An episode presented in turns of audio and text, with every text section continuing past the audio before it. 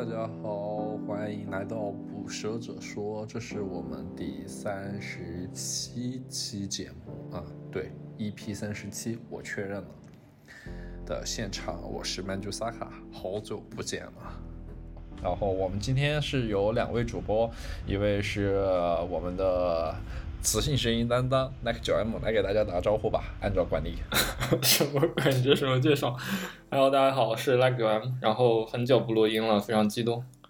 呃，好的。然后另外一位是正在创业艰苦创业途中的 Adam 老师，来，他也很很久没有和大家见面了，来给大家做打个招呼吧。Hello，大家好，我是 Adam。啊、好的，呃，说实话，今天嘉宾很特殊，然后大家可能他在社区其实也是有很多的贡献，而且他的他对于我个人来讲也有很重要的意义。某种意义上来讲，我自己现在很多很好的习惯，然后都是他在职业初期一手帮我培养的，所以说让我们掌声欢迎，他也是我们的听众，然后让我们掌声欢迎 Grey Code。Hello，来给大家打个招呼吧。嗨，大家好，我是 Grey。好，啊，你要不要先给观众来做个自我介绍啊？然后聊一聊你现在你自己的个人一些经历，然后我目前在做的一些好玩的东西什么的。嗯，好的。我和萨卡是大学认识的，我是他好朋友，然后我们一起入门了 Python，然后后来也一起学习 Go。目前我在 Sharpie 工作，做一些编排系统、容器方面的事情。没了。我去，你这个啊，你这个简短来，然后呃对，然后我和 Gray 的话是大学认识的，然后他他的学习方法很特呃很特殊，而且也很有效。哎，我记得你好像是转行的，对吧？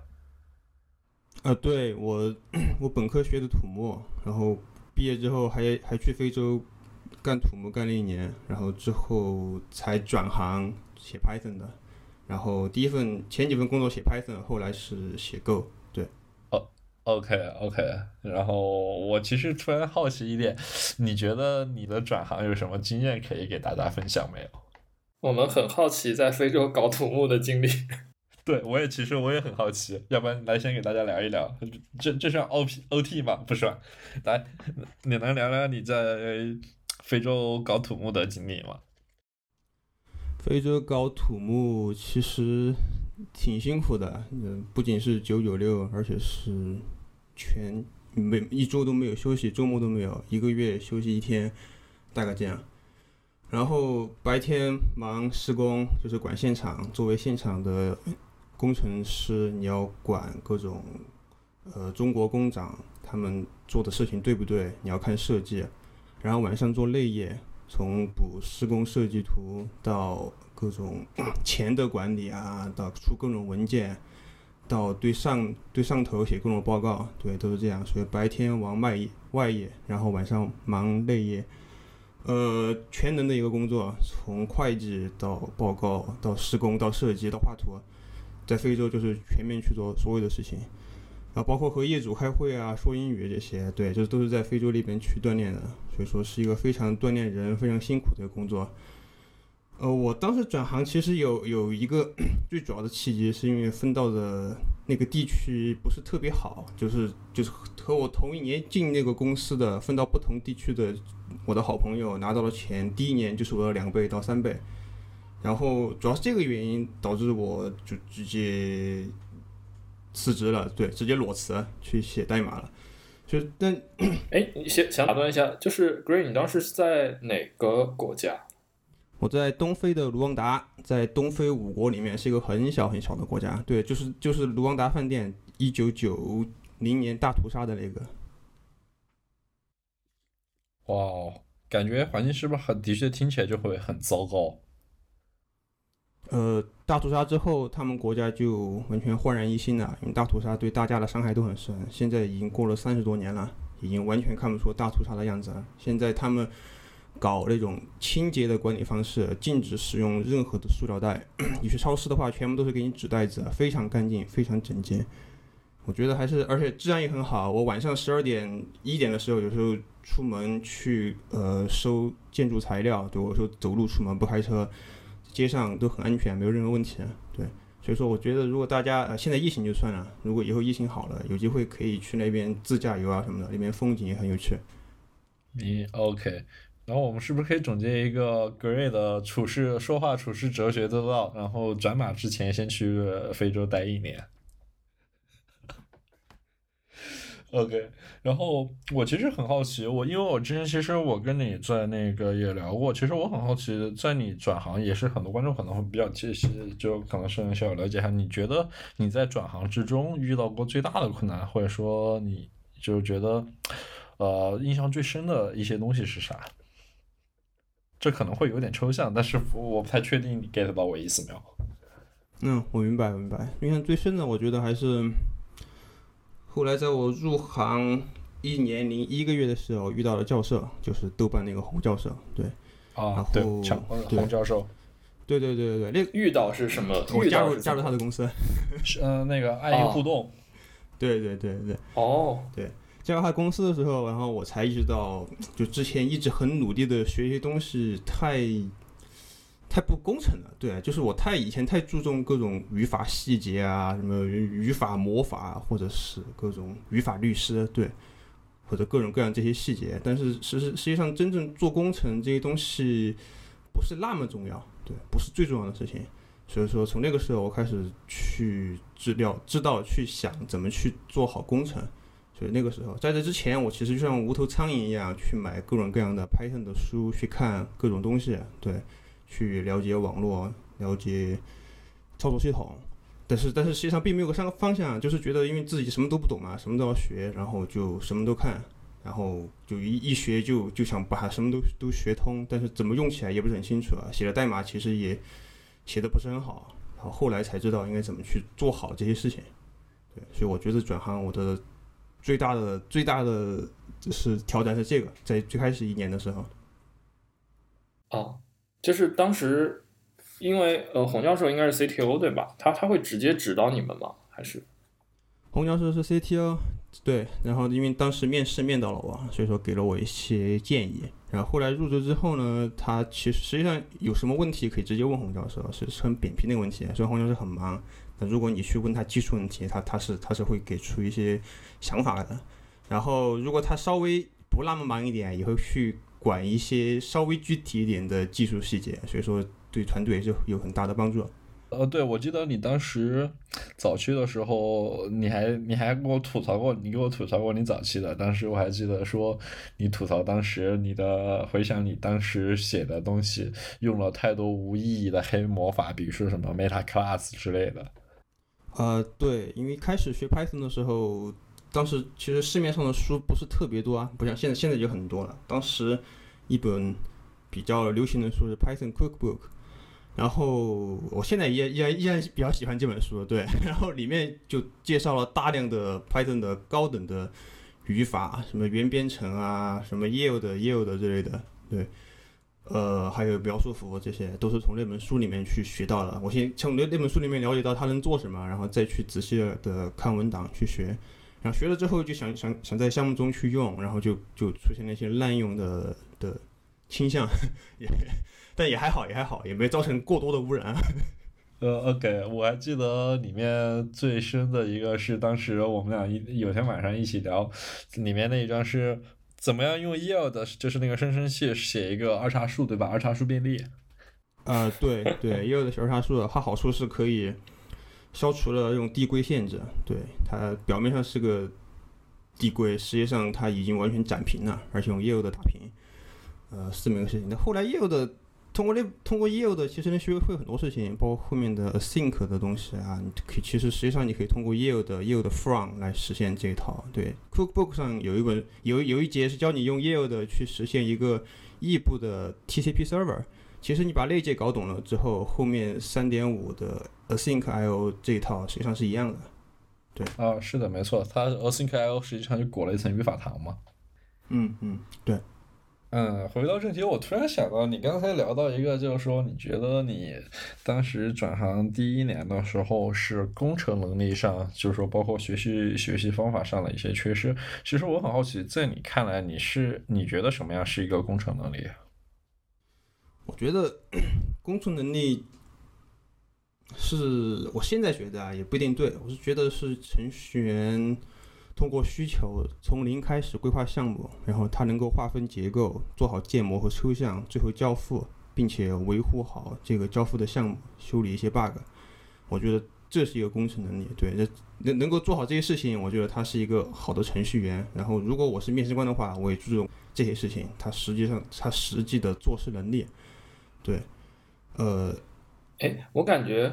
这个定义是不是和以就是之前姚光强讲的那个，他面试的时候对一个比如说比较高级的工程师的要求有点像？就比如说一个比较 senior 的工程师，他不仅是要会写代码，还要能够在接到一个需求之后，去知道怎么分析，然后怎么样推进项目，以及想到之后怎么去维护监控，就保证项目能平稳的运行，就有点。就类似的感觉，对吧？对对对，有一点类似的感觉，但是，但是我这个更加注重一点，就是是在开发和最后维护的环节，呃，我会比较由于我个人性格和我工作属性的原因，会稍微不那么重视需求的分析和呃最后的监控，因为最后监控我们有整体的工程来集成，对，所以说呃我会比较更加重视。项目的从零的开发能力和最后的解决问题的能力，对，所以说是这样的。OK，我我觉得，那你觉得就说，你觉得，比如说你要去评估一个，嗯，刚才给了一些定义嘛，然后你觉得，如果说你在什么情况下你会觉得说你的同事他是一个有工程能力的一个合格素养的一个开发，或者说你怎么样觉得一个人他算是有了合格的一个工程能力？呃，我这样来说吧，我觉得工程能力有这么几个特征啊。就第一个，它是和技术选性无关的。这技术选性包括很多方面，首先是语言，它和编程语言无关。呃，这个这么说也不完全对啊，因为实际上编程语言自己的范式会影响你的开发模式。如果你用函数式语言，那肯定就和过程式不一样，对，那肯对，这肯定肯定是有关系的。但是我们就说。就更高层一点的话去看这个问题，那它是和语言无关的。我举个简单例子啊，比如说 GOF，就是呃四人帮的模式设计那本书啊，对，它上来就讲抽象工厂和工厂方法，我们就说抽象工厂吧。对，如果你真的去理解了抽象工厂是要是要做什么事情，你会知道他做的事情就一句话，他是为了屏蔽实力细节。也就是说，客户端只知道自己在操作一个 interface 的实例，但不知道这个实例具体是怎样的一个实例。那其实理解了这一点之后，你实现抽象工厂并不需要在那本书里面用 Java 什么几个 factory class 去实现。像在 Go 里面，你可以直接用一个 function 返回一个这个 interface 的实例就好了。对，其实要你要理解它要做什么，要解决怎样的问题，然后具体的去做就好了。需要教条的去套用那些书上或者很经典的知识的方法，所以说我觉得，对，这是我给的一个例子，就是说要解决的问题，实际上这种思想是和技术无关的，对。那另外一个就是说，这个技术选型也关注到，呃，你用的具体的，呃，数据库、数据存、数据存储或者中间件，比如说，不管是你是用关键型数据库还是 Redis、KV 这种，对，啊，当然它。里面有很多重要的知识你需要掌握，对我没有说它不重要，或者说技术选型本身选怎样的型是很重要的，这当然很重要。但我说最后选出来之后，呃，它的更高在开发的时候，它所需要的思想怎么把项目做好，这个是和选型无关的。对，我要说的是这一点。OK。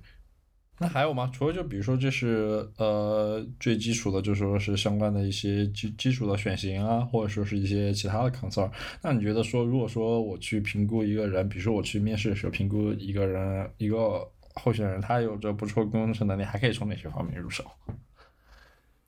呃，我觉得工程能力还是要看目标吧，因为工程能力最终有，我认为有两个目标，第一个是为了。呃，稳定并且正确的实现工程。第二个是为了解决工程上的问题。这这个问题可能是在开发中遇到了，也有可能是开发完成上线之后遇到的。对，呃，所以说从这样的来这两个目标来看的话，我们就从这两点去测试好了，比如说如何解决问题，只要是只要是程序员在开发或者上线都会遇到各种各种各样的问题啊，所以说就看他如何如何去解决一些问题，或者是如何开发一些东西。所以这方面实际上，因为实际上我没有参加 Shopping 面试啊，我这个也推推了很多次，我觉得我不是一个好的面试官，所以我没有参加面试。对，呃，但是我觉得如果我是面试官，我能够做一些决定的话，我会觉得让让候选人去做一个小的项目，是一个不错的方式。虽然这个方式有很多槽点，比如说大家会觉得是公司在白嫖项目，说一个真的需要做的项目不想做了，就交给候选人面试的时候去写。对，有很多这方面的这方面的吐槽在里面。但我觉得，这抛开这些吐槽来看的话，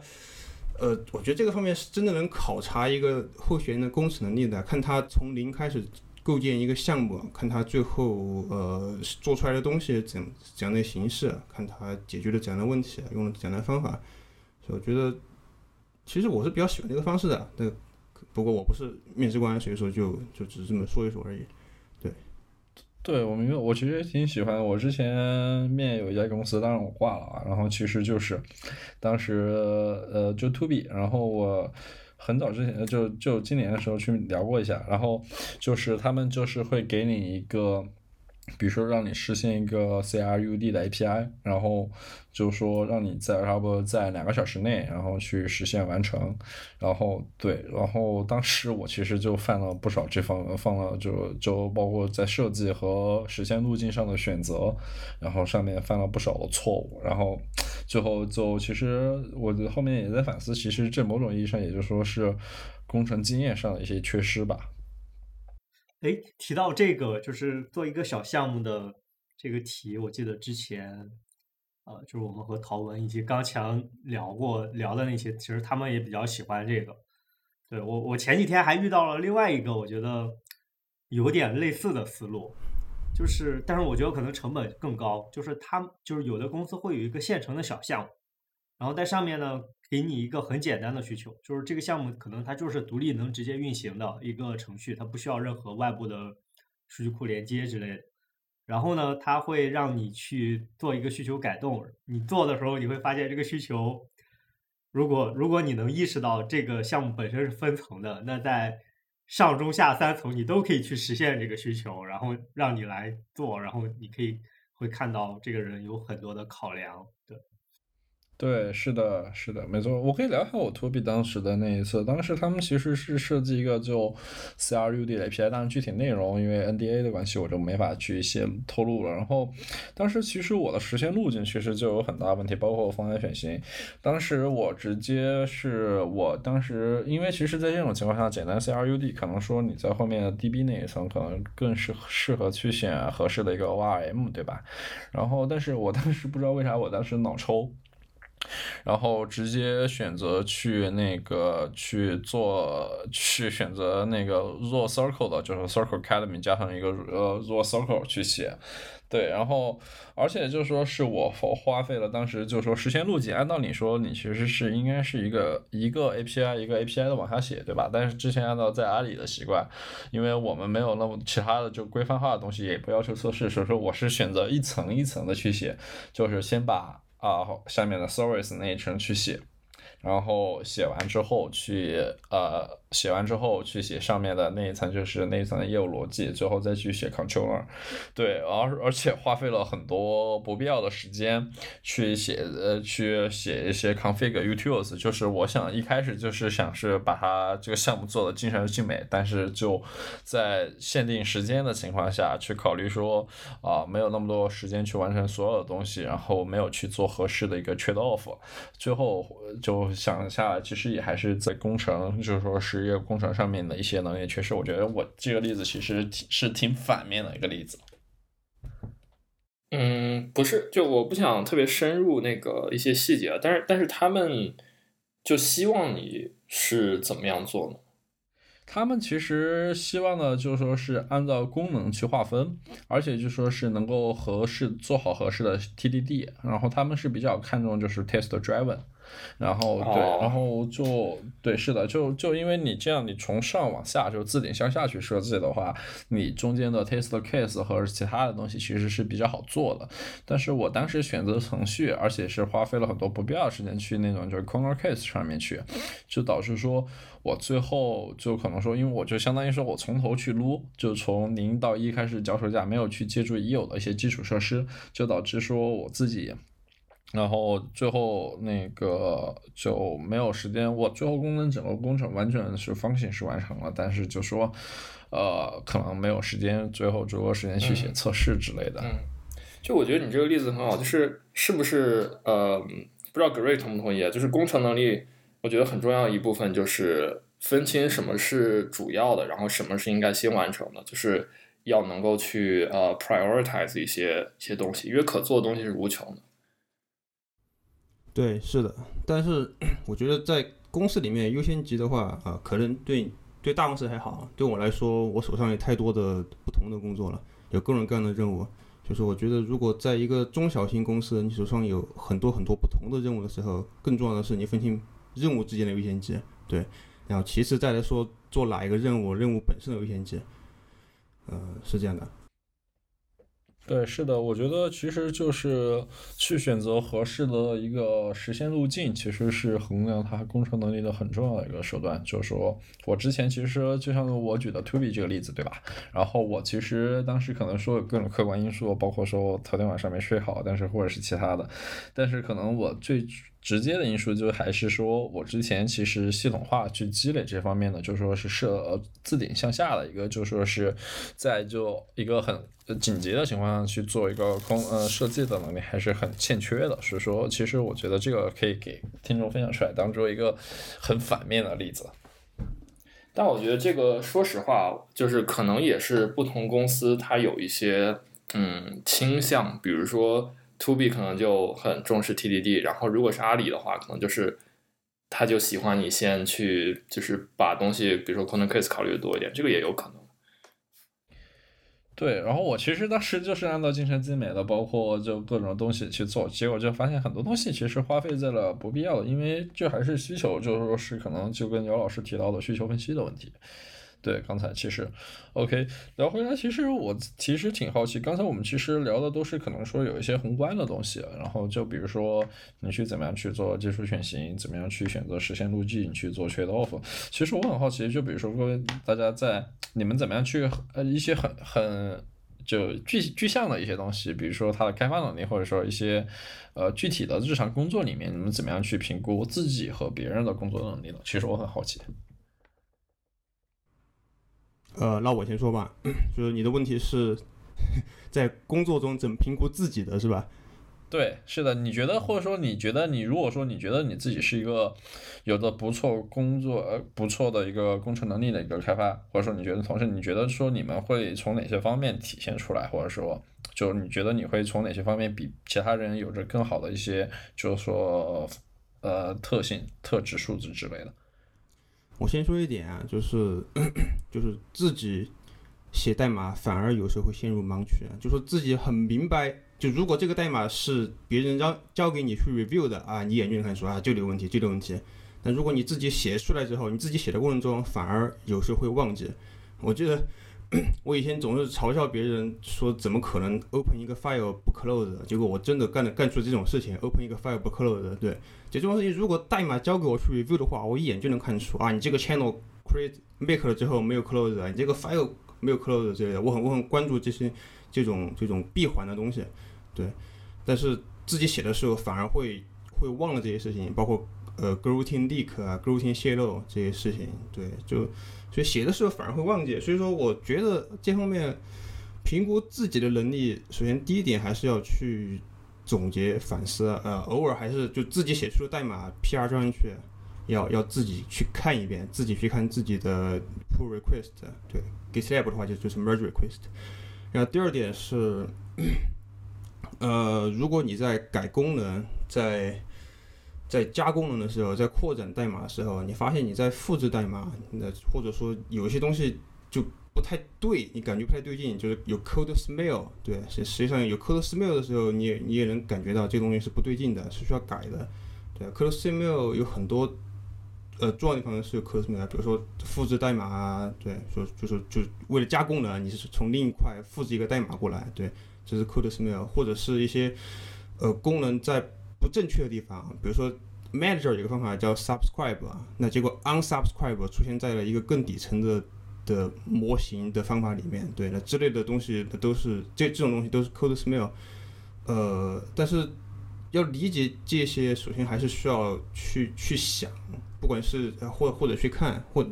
呃包括看自己的代码或者看别人的代码，对，你不去看不去想，你就意识不到它是有问题，或者说怎么出去做去更好的，呃，就是这样。嗯，对我其实刚才听到一个很重要的东西，就你觉得说你，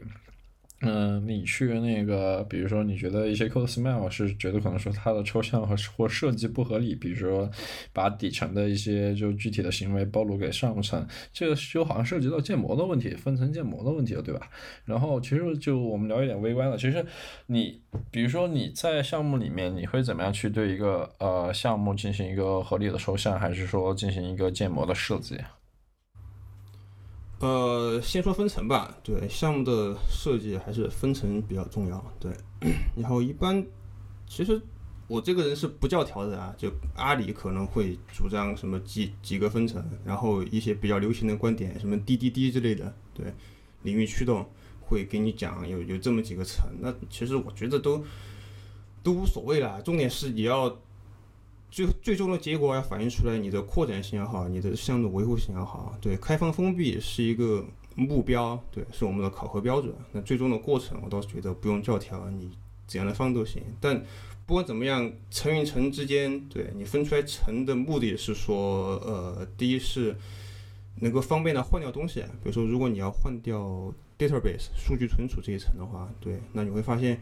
呃，换掉这一层不会影响业务代码，你会发现，那这就是我们说的解耦，对吧？开放封闭就是你在改变东西的时候，你只改你要你要改的那一层，但是对业务引用它的那一层没有什么呃变化，对，那么这么就是开放封闭的。所以我觉得引入层一层，呃，包括层与层之间要用 interface 联系，而不是具体的实例啊，或者说用依赖注入或者依赖倒置啊这种各种各样的呃各种各样的。叫做原则也好，对我觉得你要理解它本质的一点是来解耦，是要解决开放封闭的问题，然后你就可以这样来考虑。我觉得我在做的时候，我就想啊，如果未来我要把这一块的实现给换掉，比如今天我在用 ECD，明天我要换成 Redis cluster 来来来做数据存储，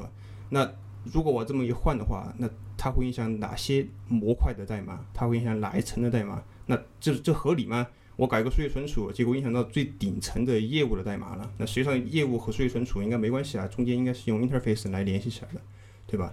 对，我会这样去考虑，来怎样去解耦这这些不应该有关系的层之间的问题。呃，这个是想说的分层的问题啊。可以举个实际例子吧，比如说 Django 里面，Django 里面啊，应该大家都写过啊，对它的 MVC 或者它自己号称 MVT，对。在写 view 里面的时候，我们会 import 它的它的 models，对它的模型。那这个 import models，但实际上这个 models 的底层是怎样的 backend engine？实际上是通过 Django 的配置文件配的。大部分大家大家都是配成 MySQL 嘛，实际上你可以配成别的。对，那你会发现，就算我们配成了别的数据存储的 backend engine，呃，那实际上我们的业务的代码是不变的，我们依然是 import model。点什么什么什么，对吧？它这这部分东西是不变的，所以说这就是一个解耦的好的解耦。那不好的解耦就是说，如果你在业务的 view 里面 import 的不是这个东西，import 的是 import 点 models 点 mysql 点什么什么，你会发现，如果你要换掉 mysql，那你整个 import 的这些东西，包括上面的模型、上面的算法，可能都会变掉的话，那这个就是耦合了，这就不好。所以我觉得要理解分层。解耦包括层与层间要用 interface 来联系，它它的目的是什么？你要理解这一点之后，那就灵活了，你思路就打开了，能够知道我为什么要这么做？所以我觉得还是要理解本质的动机是什么。对。哦哦，对，但是你这我打断一下，但是我觉得你正好提到 Django，但是我其实也一直在想一个问题，就是说我们有些时候一定程度上的抽象泄露，是不是也是不可避免的，或者说是反而说是有有一定程度上有利于，就是说呃用户的。因为我举个例子，就比如说，那就刚才我们举到 Django 的例子，对吧？然后你说，然后它我们 model 那一层，我们就直接去，比如说 model 呃 view 去依赖 model，然后 model 那一层去就说是 import 就去定义它的数据数据模型的时候，去 import 它的一些定义好的，比如说 int 或叉叉叉叉叉的字段。但是我们知道，就可能说你 my circle circlete 或者说是 pg circle，然后它们之间各自的特性是不一样的。有些时候你需要去 care 你具体的，就是说呃，就下面的就说一个 backend 的，然后比如说我用 pg circle 的时候，我就没法去，或者说是 my circle 低于特定版本的时候，我就没法去引入一个 JSON field，就是说是把它一个字段当中 JSON 来做，然后或者说我去一些呃，比如说那个 pg circle 里面的有些 plugin，比如说 GIS 这种在 my circle 里面去没法用的，那这种情况下，我不太确定这种。呃，一定程度上的泄露是不是不可避免的，或者说是反而说是有利于去做用户去做的？呃，我觉得还是尽量要避免吧，尽量避免。这一点其实 会有会遇到过，比如说我们在用分布式存储的时候，用 etcd，对吧？它能很很方便的 watch。然后如果换成 Redis 的话，包括做事务都是有一些呃不太一样的地方。对 etcd 的事务，etcd 的分布式锁，还有 Redis 的呃乐观锁，还有 Redis 的事物这些，它都和 ETC 不一样。但我觉得本质还是要把握它上层的呃这一层抽象暴露出来抽象是怎么样的。对，所以说有一些观点会说数据存储这一层应该。暴露的接口是业务相关的，对，呃，Django 它就不是这样，Django 暴露的这一层接口就是一个 model，对，一个一个很实际的，甚至和数据存储底层绑定很强的一个东西，对。那有些观点会说，数据存储这一层暴露接口就不是 model，而是一个叫 REPL，对，数据 REPL。这 REPL 里面的方法可以说是 get user 啊，或者是什么 get tenant 这些东西。然后返回一个 tenant 模型，这 tenant 模型是一个纯粹的已经转换成类型的呃内存里面的模型，它就和数据存储的类型这个解绑了解耦了。我觉得这个可能是我更加倾向的一个思路啊，就是尽量做好和底层实现的解耦，呃，这样对上层功能更好，因为实现上层功能语义就是讲好 user story 应该和下层的实现引擎尽量接耦吧，这样对未来的。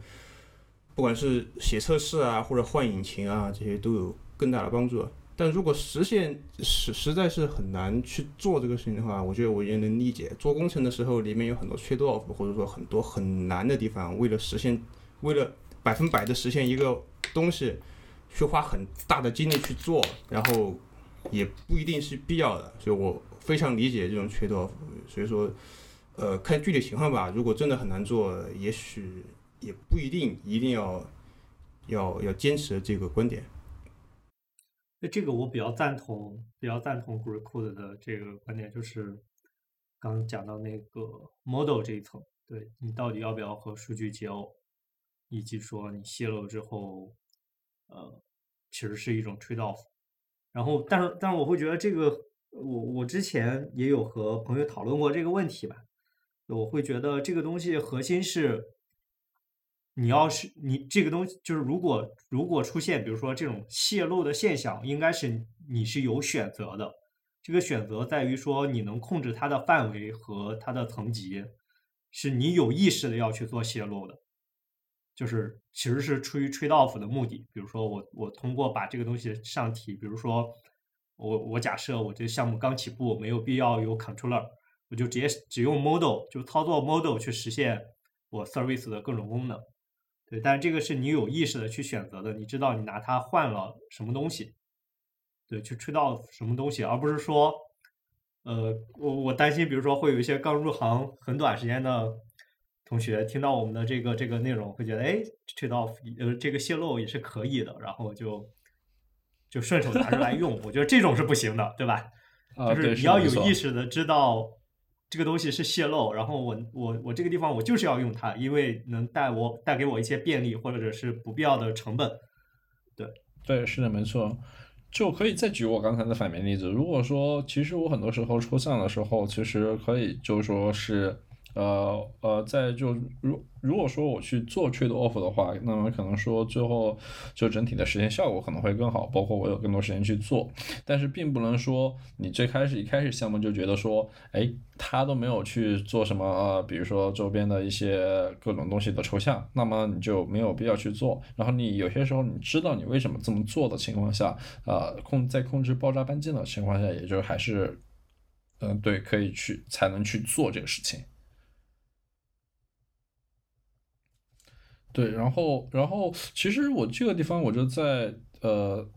突然想到一个老生常谈的一个问题，就是说是 over design 的问题，就。话说，就不知道大家会不会觉得，就可能说，如果说我最开始就去就设计好分层，或者说去做一些很 tricky 的一些抽象，会不会就是存在一个，就是大家会经常谈到一个 over design，就比如可能说在 Java 里面可能比较常见，就是说我跳一个类，我去阅读一个源码，然后是抽象了 n 个很多个 interface 出来，然后再抽象，我去写个 hello world，首先是不是有个经典段子嘛？Java 里面你要去写个 hello world 是说。首先去定义一个 interface，然后去定义一个 factory，然后最后才开始去用 factory new 一个出来，然后再去最后 print hello world。不知道大家会不会有这样，就对这种事情是怎么看的？呃，我的看法是不要做过度设计，也不要做过早的设计。我甚至甚至我的写法都是先平铺直叙的写，但分层可能会。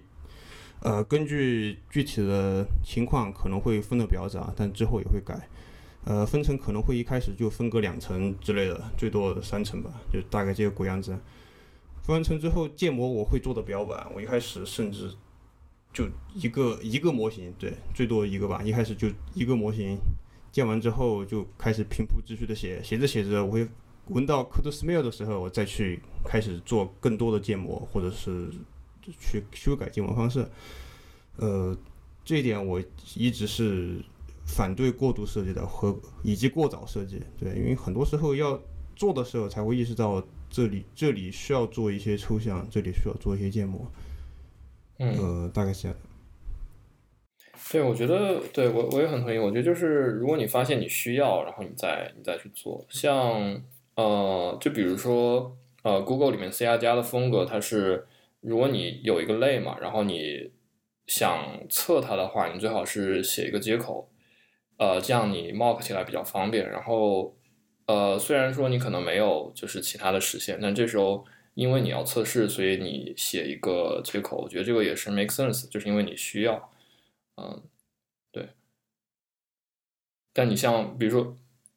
比如说你像 Python 里面的话，它就其实测试就直接用 mock 了嘛，然后它完全不需要用一个接口，所以我觉得你如果真的要再抽象一层，就在 Python 里就意义不大。对，嗯，我我之前对这种对这种事情，我我之前有一段时间是摇摆的，就是我不确定这个是教条主义还是密次定律，就是确实很多项目发展到最后，其实它的分层会有一些相似性。对，但是你早期这么搞，其实又是一个成本很高的事情。呃，就是我我一个很简单的东西，我我其如果你能判断的话，其实你是可以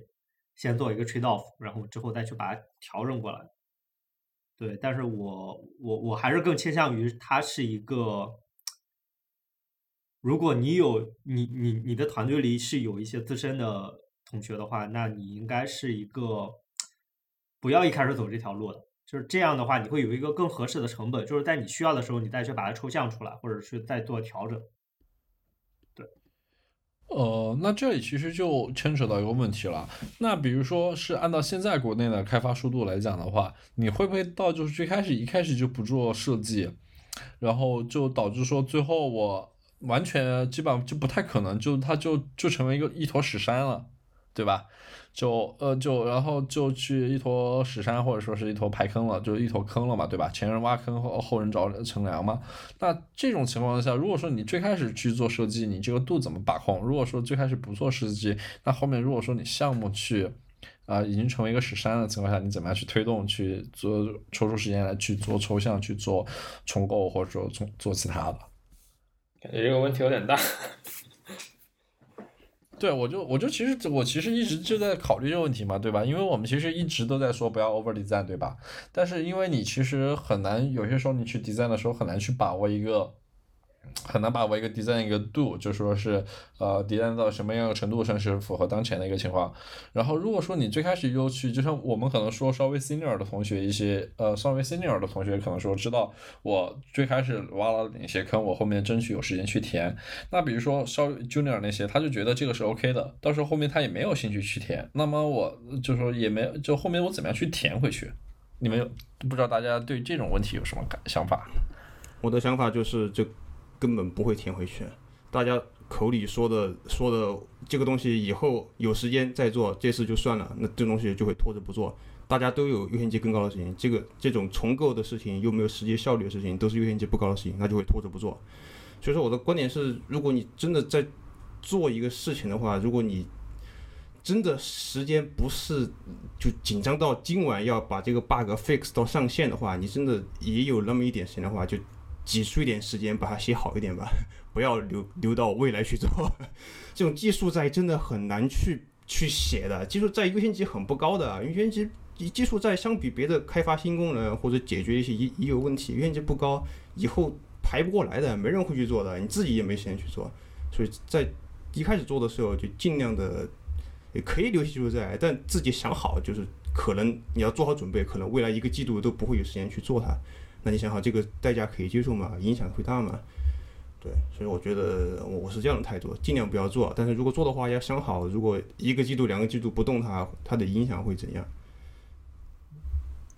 我我的看法是，史山就没救了。说白了，因为因为因为我的经验是，如果这个东西它已经是史山了，那它的。我们所谓的这种史山逻辑，不只是代码，它已经侵入到数据层面了。就大概率它的数据都是史山，就是比如说它的字段，它一个字段它可能包含着多种不正交的数据，对，甚至再严重点说，它的业务逻辑可能都是史山。就是你会发现，重构的它的它的成本还不如说我我把某一个业务逻辑做一个简单的分分割，或者是把它给明确化。对，或者是从界面上去调整一下，但是你你这个时候是不具不具备优先级的，或者你做了没收益，就是这个东西本来就能跑，然后我做了一个技术债，它没有当下的显性收益，就是它的收益是在我未来的持续开发中的。对，然后如果一个项目它又如此的重要，又是未来的持续开发中，其实，呃，我我说实话，它可能。成为史山的概率也会小一些，就是它是一个持续在迭代的项目的话，啊然后，对，然后关于怎么拯救的话，我我我我还是想起我之前推荐的那本书，就是那个《A Philosophy of Software Design》嘛，就是他之前有提到过，就是其实复杂度这个东西，就是到底它说白了就是它是影响你修改的成本的，所以。如果我们每次做需求的时候，可以考虑多估百分之十到百分之二十的时间，然后去顺手把我们正在修改的这部分的代码或者是工程做一个小幅度的优化，对它其实就是有帮助的。有一些比如说你万年不动的东西，也没必要去去优化它，就先让它保持部分实山状态，对，然后这样能保证我们。开发的过程中，不要一直是战术编程，就是老板说啥，哎，我们就实现出这个功能，然后，然后，然后，比如说这个环节，呃，可能就需要提前在团队内大家达成一个一致的认识吧，就不是说这个功能我把它逻辑实现了，就是我工作做完了，就是如果你连这个逻辑都实现不了，你根本就不可能成为程序员嘛。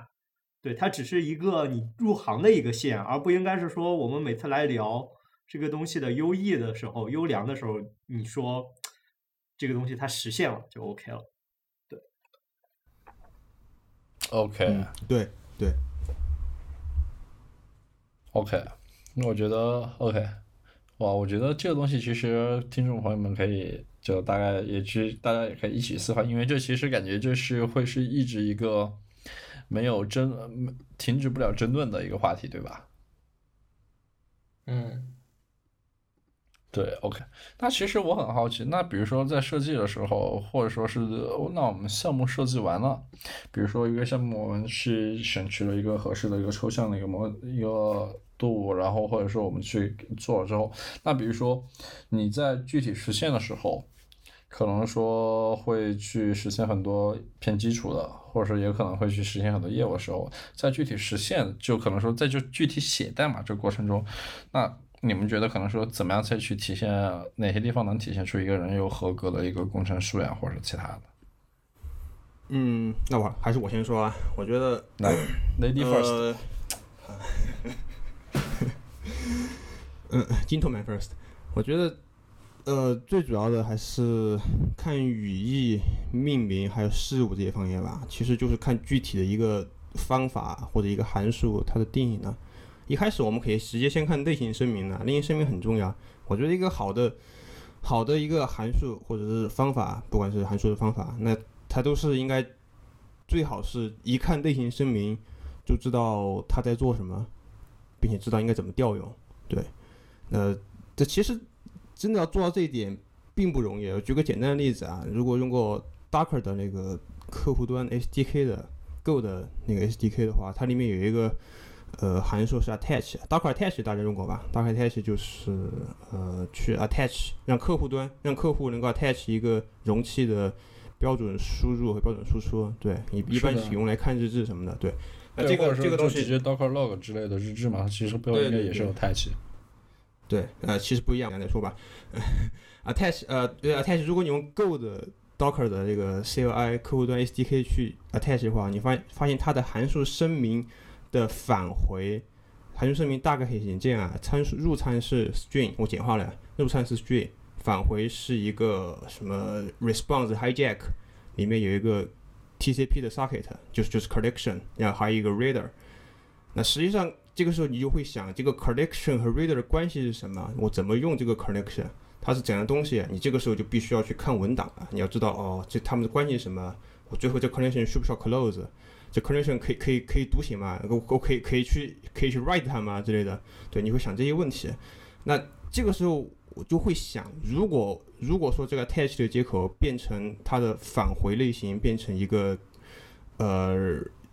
变成一个 reader 一个单独的 writer，对，那会不会更好呢？就是是这样的，因为它原来返回的这个 writer 甚至还。包含着夹杂着标准输出和标准错误输出。它文档里面要求说，你要用它官方提供的一个叫 stdcopy 的函数，来把从这个 reader 里面分出两个两分出两个 reader，才能才能区分出 std error 和 stdout。那你看会看到这一点，会通过文档来告诉用户，你要用为了用这个函数，你必须用别的函数来把它分开。你必须用完之后 close 一个东西啊，你必须明白每个参数它的含义是什么，它的过程是什么，你要怎么去用它。那既然如此，为什么不直接在这个函数返回的时候就把 std 和 std 给分开呢？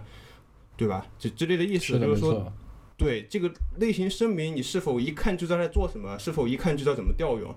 如果说不看文档就能明白，或者说没有这些隐性的规定在里面，我觉得它就是一个好的声明。但实际上，能做到这这一点是。不容易的，这一点说起来比较简单，但写起来的时候你要去反复推敲，因为你自己作为开发者的时候，你自然自己脑中的这个数据流向你非常清楚啊，这个函数它返回怎么样的东西，我当然知道怎么调用它。但你要退一步说，你去 review 这些代码，那这个函数光看这个 interface 它什么意思啊？我能理解吗？它的语义清晰吗？对吧？它如果我要把这个 interface 的底层实现给换掉，它里面的代码会。相互复制嘛，如果有复制 code smell，对，那说明或者说它的它的功能不正交，或者说这这个这一刀切下去的这这一层分的不对，对，就是说自己去想一想，自己在做这个函数切分、类型声明，还有它的入参返回值这些的时候，它是否清晰，是否语义重复，是否一看就明白。这一点其实想做好不容易。我 review 很多同学的代码，他们他们做不到这一点。他们比如说我自己有个同学就在做 attach，他他包了下 attach 返回的东西，就直接压根就没有返回。他 attach 这个容器是没有返回的。然后那如果现在我要实现一个新的 attach，我都不知道应该怎么去实现，就只有去看它已有的实现，才能知道它在 attach 里面到底是怎样的，是怎么什么一个意思这还是。对，对，明白。其实也就是说，其实如果说我们要去就是多人协作情况下，或者说你自己去用的情况，也是说你你可以不关心它底层实现细节的情况下，也就是说你需要去知道它里面是怎么用的，就直接看着它的就是说，比如说签名或者说其他的，就能知道它是怎么用的，对吧？对对对，是这样的，是这样的。那个就是《A Philosophy of Software Design》里面，他就很强调这个嘛，他他把这个概括成 interface should be deep，或者 classes should be deep，就是说接口要简洁，然后要呃就是提供必要的功能，但是隐藏不必要的功能。嗯。啊，是的，是的。然后我觉得其实就是语义化，就说和语义化的设计其实挺重要的，而且就很多时候就合理的暴露就足够简洁。比如说反面教程就是 MyCircle，然后之前跟人吐槽 MyCircle 是哪个函数来着忘了，然后里面一下得传二十多个参数进去，然后对返回也是很很恶心。我觉得这种东西就是非常的就 bad design。嗯，是。我会觉得，看一个同学的函数设计，真的能比较体现他整个系统设计的特征。其实一个函数设计就是一个，就是刚才 Like GM 说的，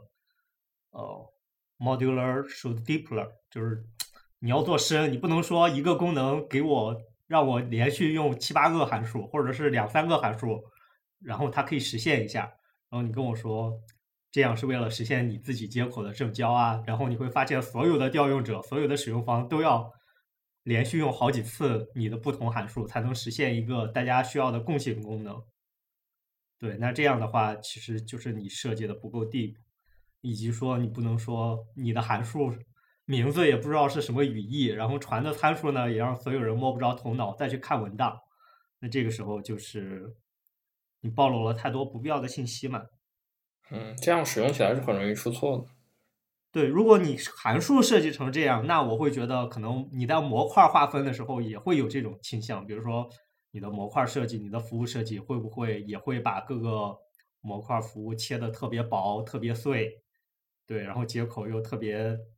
难以清晰。对，那它对整个整个公司的系统其实都是在增加复杂度的。呃，这一点其实我很同意。整体来讲，其实，呃，就说你很多大的复杂度，其实是由不同的小的复杂度来积累起来的。就可能说，你从一个实面实现的层面上来说的话。就说你比如说一个 SDK，像刚才 Gray 举的一个例子，然后那么它和它一起去一个进程，那么在这种设计的时候，我们可能就需要去呃提前的去思考，敲定好它具体的语义，就这个语义可能说包括。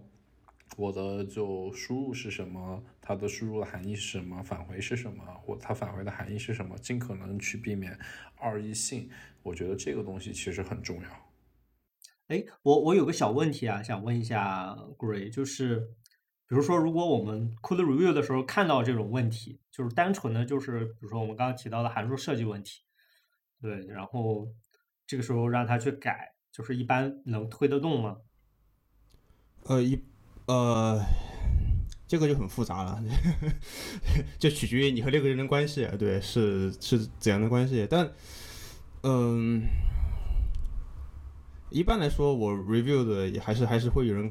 改的，因为实际上我我会先先就是在有些比较重大的 review 啊，我觉得可能会改动比较大的 review，我会私下就是通过这个聊天软件。或者当面，如果是在办公室的话，当面和他聊一聊这事情，先讨论出一个共识，然后才在这个 pull request 里面去打字，告诉他这个事情我们已经达成共识，要怎样去改。对，如果如果改动比较大的话，我我会我会私下和他讨论。呃，其实还是。我其实还是觉得这个也要看具体的这个项目是自己是不是 own 这个项目吧。如果我 own 这个项目的话，我我是一个项目 owner 的话，我觉得我还是会会努力的去去推这个事情，去把它改好了。毕竟这个实验室是这项目是我来做的，对吧？这项目是我来做，所以我觉得还是努力去推它。但如果交流比较困难，还还是尽量的一对一交流吧。如果用 pull request 去 comment 的话，其实呃不是很清晰，包括这种异步交流方式的话，信息交流效率也比较低。呃，就是这样的。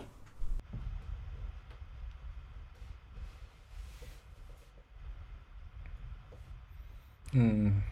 那其实对我觉得这个东西，那比如说我们除了就说是一体一些具体，就可能说代码语义化和其他的，那比如说格瑞你觉得就是在工程能力这方面，可能说呃还有哪些方面去可以考虑？比如说可能我其实我在想一个问题啊，就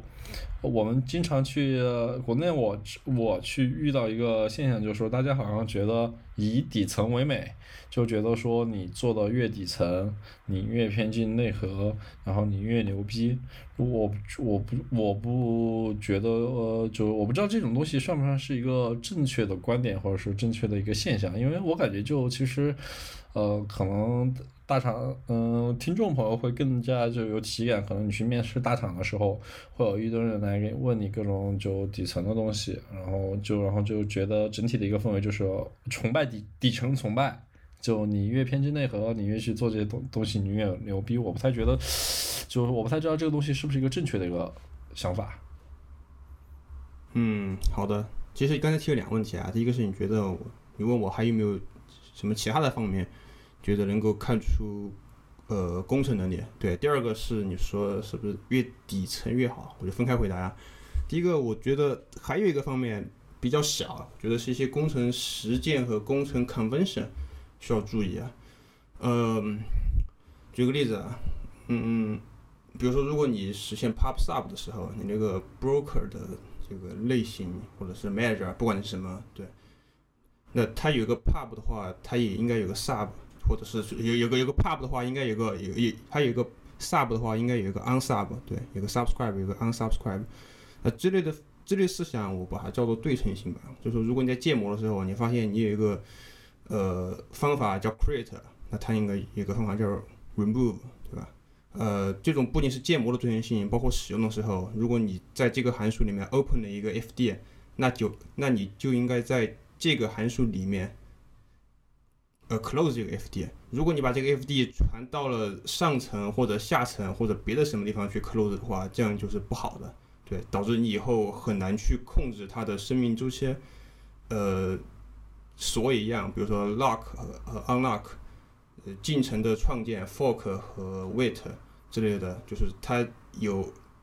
有一开一关这么一个这个闭环的地方，这种对称性最好要做到同一个函数里面，在这个函数里面创建，就在这个函数里面关闭。在 Go 里面的话，channel 也也是一样的，你在这个函数里面去 create channel，那你最好就在这个函数里面去 close 这个 channel，那之类的从。对这种设计上的对称性和实现上的对称性，我觉得是在工程上一个比较好的实践，但我没有看到有人会这么说。但我自己观察和自己尝试来看的话，这么来做能够避免很多问题。相比来说，如果你在这个函数 create channel，然后你把它 channel 传到别的地方去 close，呃，整个包括对未来的维护和找问题或者说扩展都会更加困难一点。对这种对称性，我觉得。可以可以作为一个看代码和自己写的时候一个一个一个一个方式，对一个参考点。第二个第二个工程时间，对，是不是也可以归纳到就是合理的抽象层次这一个点上？呃，对它，我刚才说两方面，第一个是它设计上面的时候，就是我们也说的，就就是抽象层次它是对称的。第二点我说调用，比如说。一个 mutex 互斥锁，互斥锁调用它的上锁和解锁这两个函数，对吧？叫这两个方法的调用的时候，最好在同一个函数里面调用之类的。在这种在什么时候调用这种过程式的的调用，那最好在一个函数里面。这种对称性实际上是在设计的时候，呃，可能会忽视这个事情，因为它本质上是在写的时候，你什么时候去用这个方法嘛，对吧？你我说你在用的时候，最好在同一个函数里面去，这样能保持对称性。嗯。但但是我这里有个疑问，那这种对称性其实我觉得有些时候就可能说，比如说你刚才举的一个例子，它可能有些时候没法去强制要求在一个方法内，比如说我去在 Go 里面，对吧？我去我去订阅了一个 Subscribe 的方法，对吧？那么它返回我一个 Channel，然后我去订阅这个 Channel，就就说是我从这个 Channel 里面拿数据。那对应的而言，我是不是应该关闭的时候，应该是去遵循说，在它对对称的方法，或者说是里面去，比如说我在 unscribe 里面去关关闭对应的 channel，而不是强制要求说在 scribe 里面去那个 subscribe 里面去关闭这个 channel。好，你刚才提的问题是说，如果它一个 sub sub 方法返回那个 channel，对吧？这是你说的。对，然后是的。你问这个 channel 什么时候 close？好，我告诉你，这个 channel 是。是 subscribe 里面创建的，所以说不由不由不由你来关，是由创建的这个 subscribe 里面去关的，对，是由这个 subscribe 是由是由这个 channel 的创建者谁去 make 的谁去关，所以说你你不是由你来关。OK OK，那也说其实这个东西的话，那也那这个东西是不是和呃，那也说这个东西其实也就还是看是。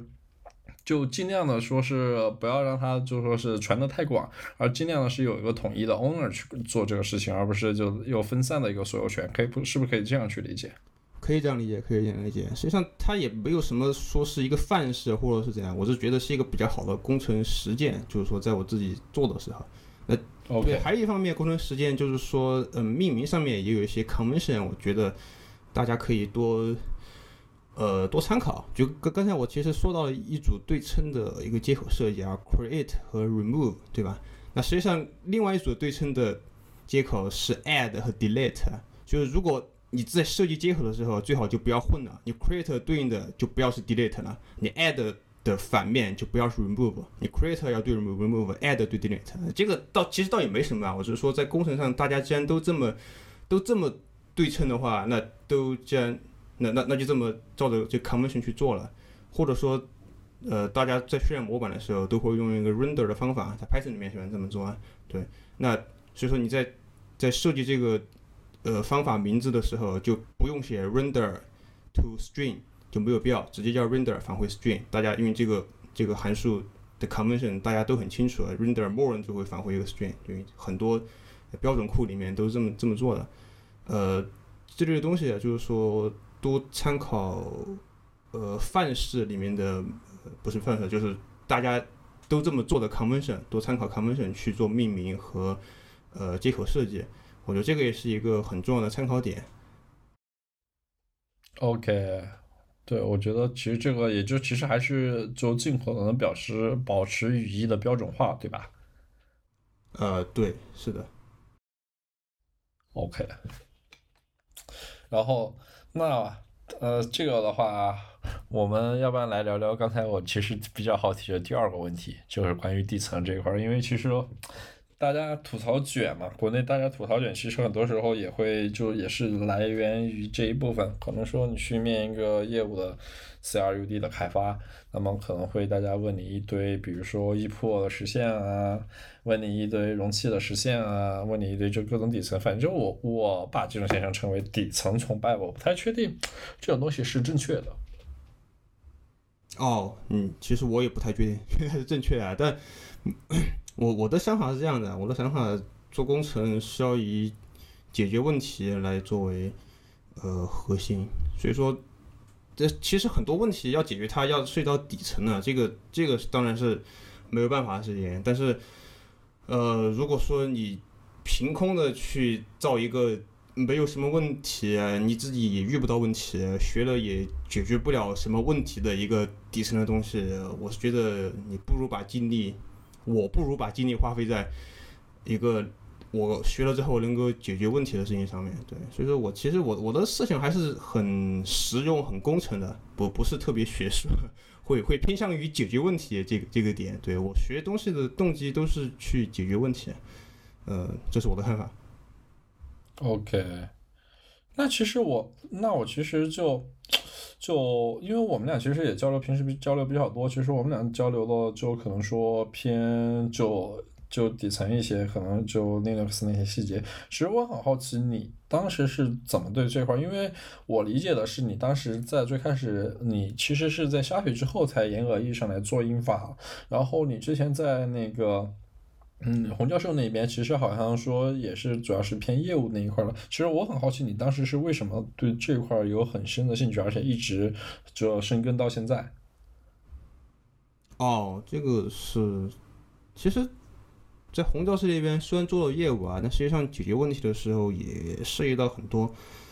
底层的东西，让我去开始思考很多。很多东西啊，我举个简单例子啊，在红雕社那边的时候，呃，写业务的 server，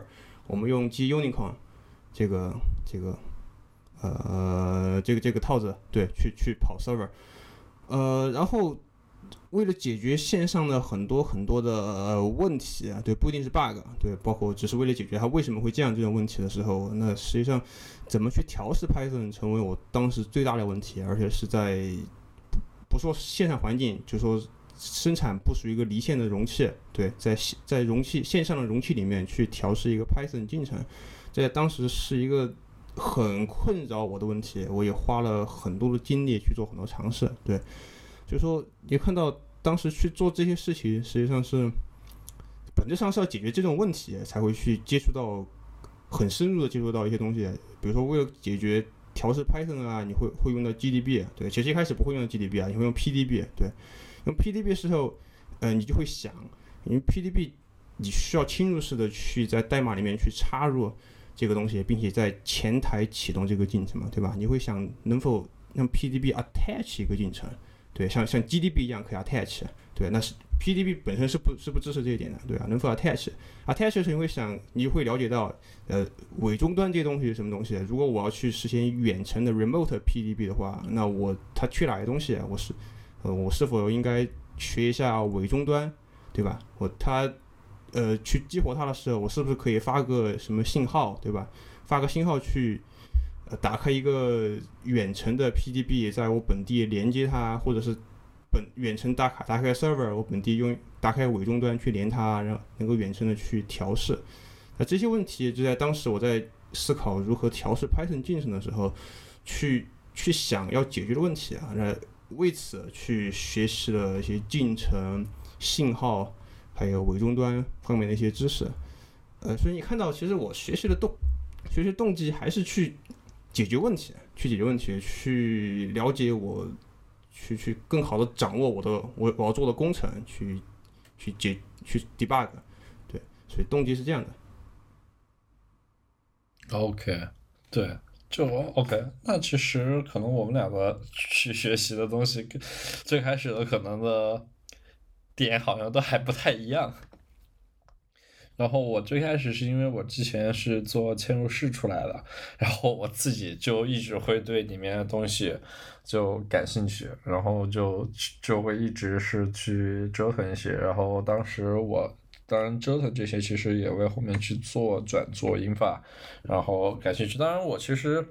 线上的，当然也其实其中也有很重要原因也是线上的。当时我在。就我们大家可能听众朋友都知道，我之前是在嗯，就之前一个 P to P 的，我们当时遇到个很蛋疼问题，就是当时查 Sync.io 的那个 HTTPS 泄露、SL 泄露的问题，当时其实也是需要去了解它的，就说是一些具体的协议，还有就说是那个是呃 OS 那就说是一些泄露细节，到底为什么会造成这个泄露，它是有哪些地方没关没处理好之类的，说这也其实是我后面就是这几年一直在深入这方面的原因。嗯嗯，对我了解，你那个都特别。其实一开始我们有很多可以交流的，就我记得很多年前我们交流过，呃，这个 Python Redis 库它有 close weight 泄露的问题，对，我们都啊是的没错，我还记得，吐槽的很厉害，我 对，我们就说这个这其实是一个很简单的一个问题，它只要把这个 socket 管理的那个从站变成了变成一个 Q，变成一个对联，那它就解决这个问题了。它因为它一旦有一个，它问题是这样的：如果有一段时间客户突然连了大量的 Redis 连接，比如说连了五千个，那他他会把这五千个 socket 缓存在自己内存里面，对，放在一个 list 里面。然后之后如果连接加上来之后，它它会呃，比如说只有一百个连接的话，它只会取这五千里面的一百个，然后这五千个就放在那个里面，并且是用 list 的形式是。呃每次用完就从 append 进去，然后要用的时候就就就取它最后对对对对对对，对，导导，导导致 list 头部的 socket 一直就没人用，一直没用，然后导致对端关闭的时候接头部的 socket 就完全放在里面，也没人去 close。。对对对，没法处理啊，这 close with 就状态就一直在那个里面。其实这问题很简单，只要把这个这个站结构变成一个 Q 的结构，stack 变成 Q，就能解决这个问题。但本质上就是我来说，你遇到这些问题的时候，你会想，未来我在写一个类似的东西，如果说我要保存一个叫连接池也好，或者是缓存的 socket 也好，对，你会想，我做以后我做的事情，我就不会设计成一个站的结构了。所以我觉得。你在解决这个问题的时候，本身会反过来让你的开发能力提高。你未来在做类似的事情，做连接池的开发，你会知道哦，我保存 socket，我不能做成一个站结构，我必须做成一个 Q 的结构。对，那之类的问题，实际上解决问题涉及到底层，最后会反哺来让你的开发变得更好。